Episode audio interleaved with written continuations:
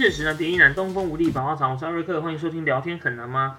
那上上集啊，可能呃，因为我录好之后啊，我想说做一点效果的改变，结果没想到越变越渣，然后结果原始档也没留下来，导致呢那个听起来音质就很差，怪怪的。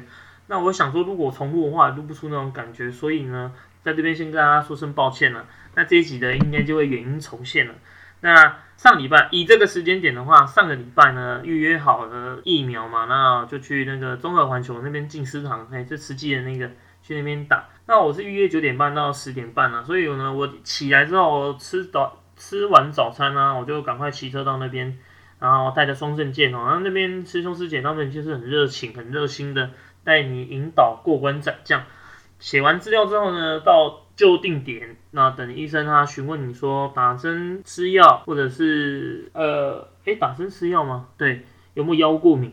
啊，没有之后呢，第二位药师就就会上场，他就会咚把你刺进去打那个，我是打 BNT 啊。那另外一位小姐呢，她就会拿那个四颗安非他安非他不是安非他四颗补拿疼给你。如果他就会说你如果觉得不舒服的话，你就先吃补拿疼。但是如果真的太严重的话，还是要去就医。那最后，嗯，那个护士长他就会帮你贴那个你已经打好疫苗的贴纸在你的健保上面。那我是打第一剂而已啊，第二剂就要等待政府他下一次的通知啊。那实际我觉得他在这一块非常聪明，因为你打完之后你不能马上就走嘛，你要稍微等待十五分钟，然后看那个疫苗打进去之后有没有什么状态出现，然后就会打广告啊，他说他们自工啊，早上六点来的时候就在那个全场做清销啊。那如果你有兴趣的话，也可以来这边做志工，一起帮忙付出。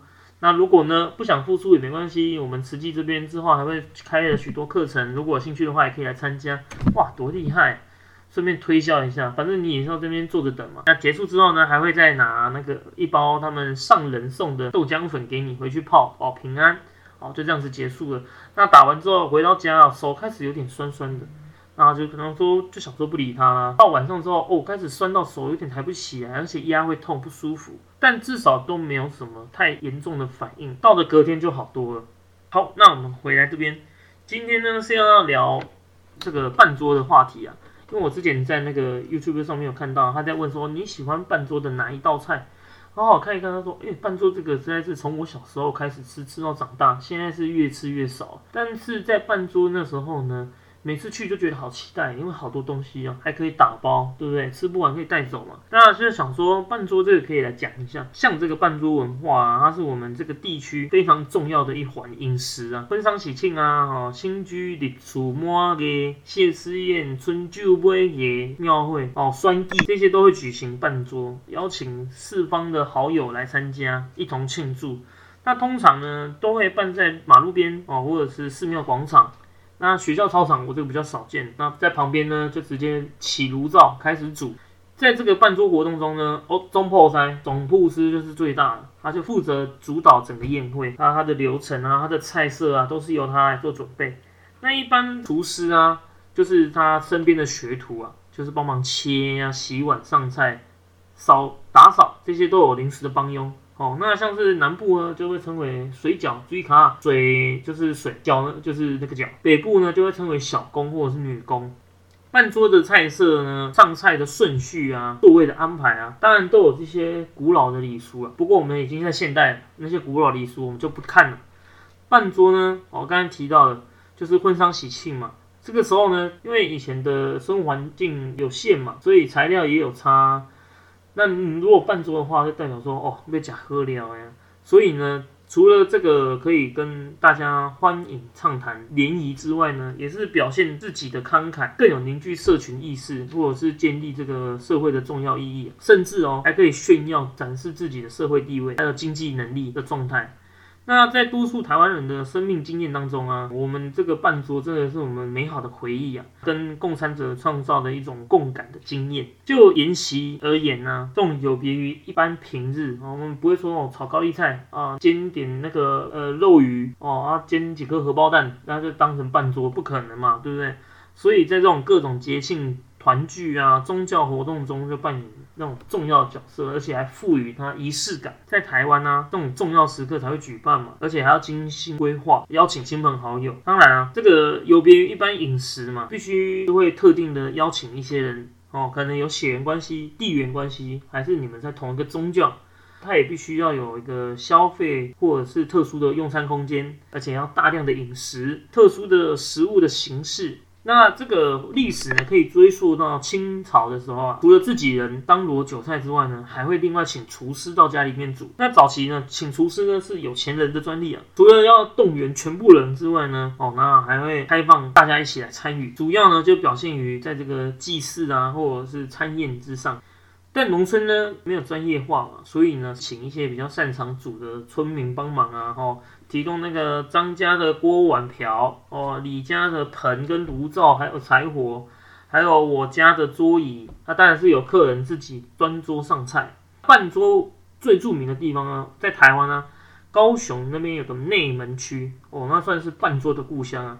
一九七零年那边有一个最有名的总铺师，叫做汤猪脚低开呀。他积极的训练弟子，哦，让弟子出力自立门户之后呢，再让弟子收学徒，很快呢，就以这种方式让总铺师快速的扩展台湾各地。那刚刚提到婚丧喜庆嘛，像生命礼仪宴这种最多的人生重要的事件里面，那包括婚宴、寿宴啊、满岁、周岁、丧或者是新居落成这些都用得到。还有团聚宴、宗教团体、祭祀组织、红叶啊、自治组织啊，好像是。头牙、尾牙、春酒，或者是坐轿、神明圣诞、千秋的时候就有需要，或者是七月中元普渡的圆满桌。那调和桌跟围绕桌这个就是比较小规模啊。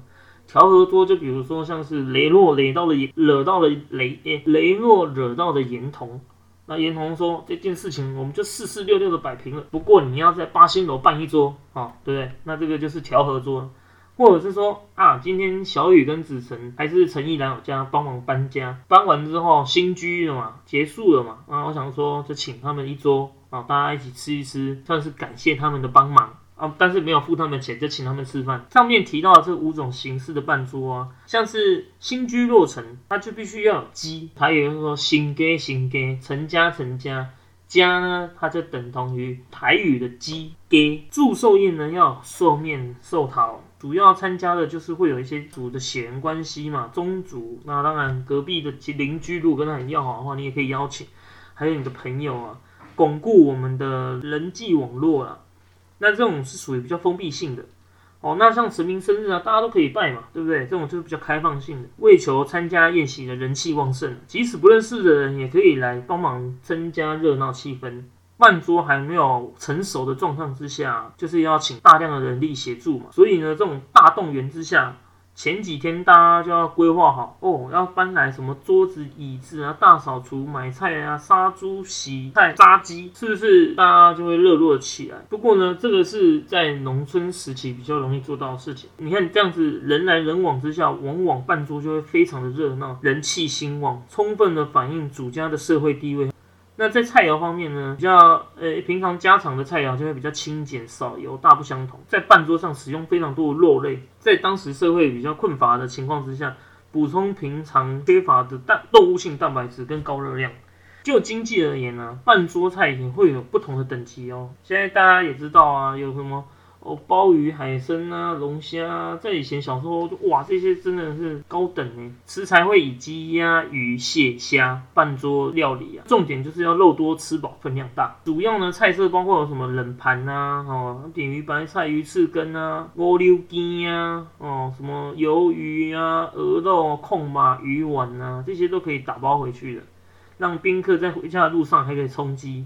而且啊，等到这种鱼丸要摆出来的时候，就代表说啊，快要结束了，因为要完了，不是，不是要完了，就是要结束的那个意思，代表要散席了。没有像现在啊，有什么点心啊，那少数呢，就会有一些比较特别的菜啊，比如说这个鸡啊低豆比，鸡啊低豆咖比，鸡先包住鳖，然后猪肚再包住鸡，它就有三层，然后再拿去蒸，这是一个功夫菜。所以半桌还是会因为经济水准跟地方的特色会有一些不同。对半桌主人而言呢，重点是要让宾客吃的满意。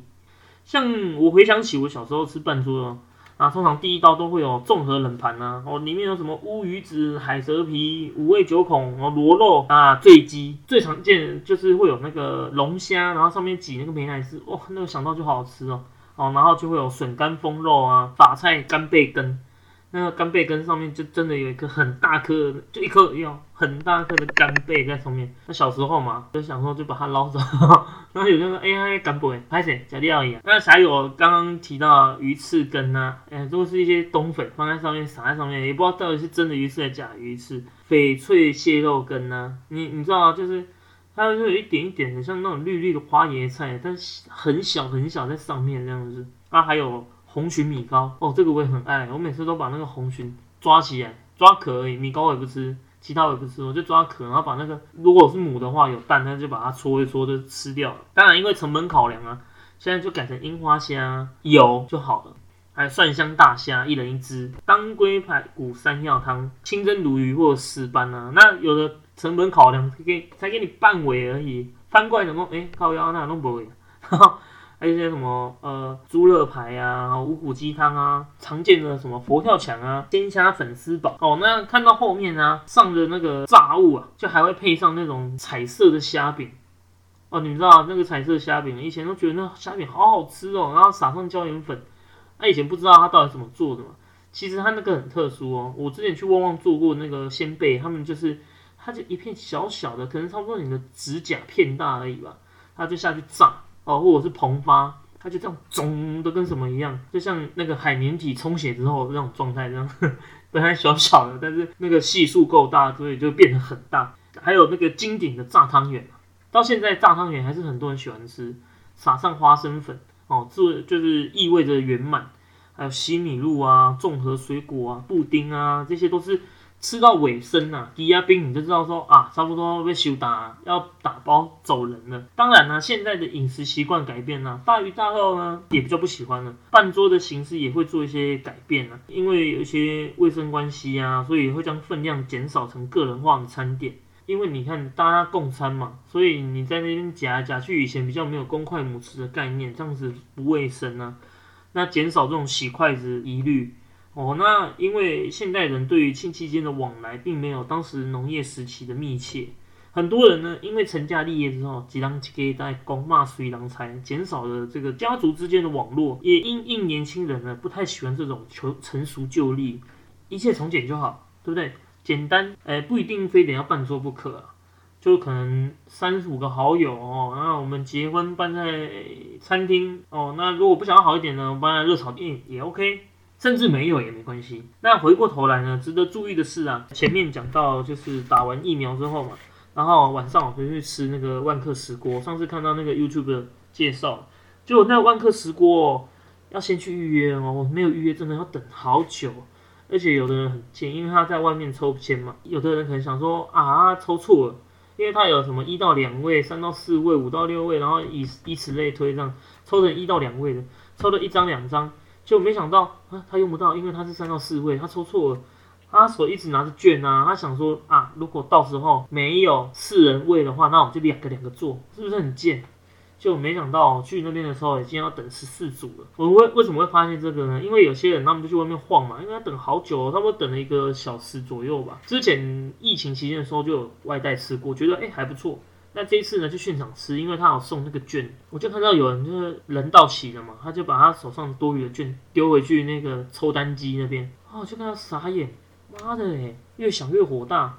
本来想说进去要给那个万克石过一颗星，那搞什么鬼啊？这种东西都没有注意，到底要怎样让我们这些人多排队？那我也偷偷去换了。我想说，他就放在那边，我刚好不换，对不对？因为他前面就没人呐，那我就去换了一张。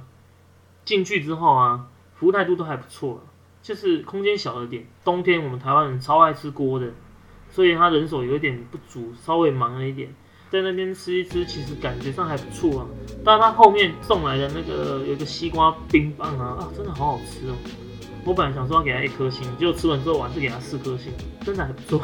如果大家有机会的话，可以去吃吃看，在巴德路那边。下礼拜呢，可能就要去上班了吧，因为有找到工作了，到时候做的怎样？再跟大家做分享，聊天很难吗？我们就下次见喽，拜拜。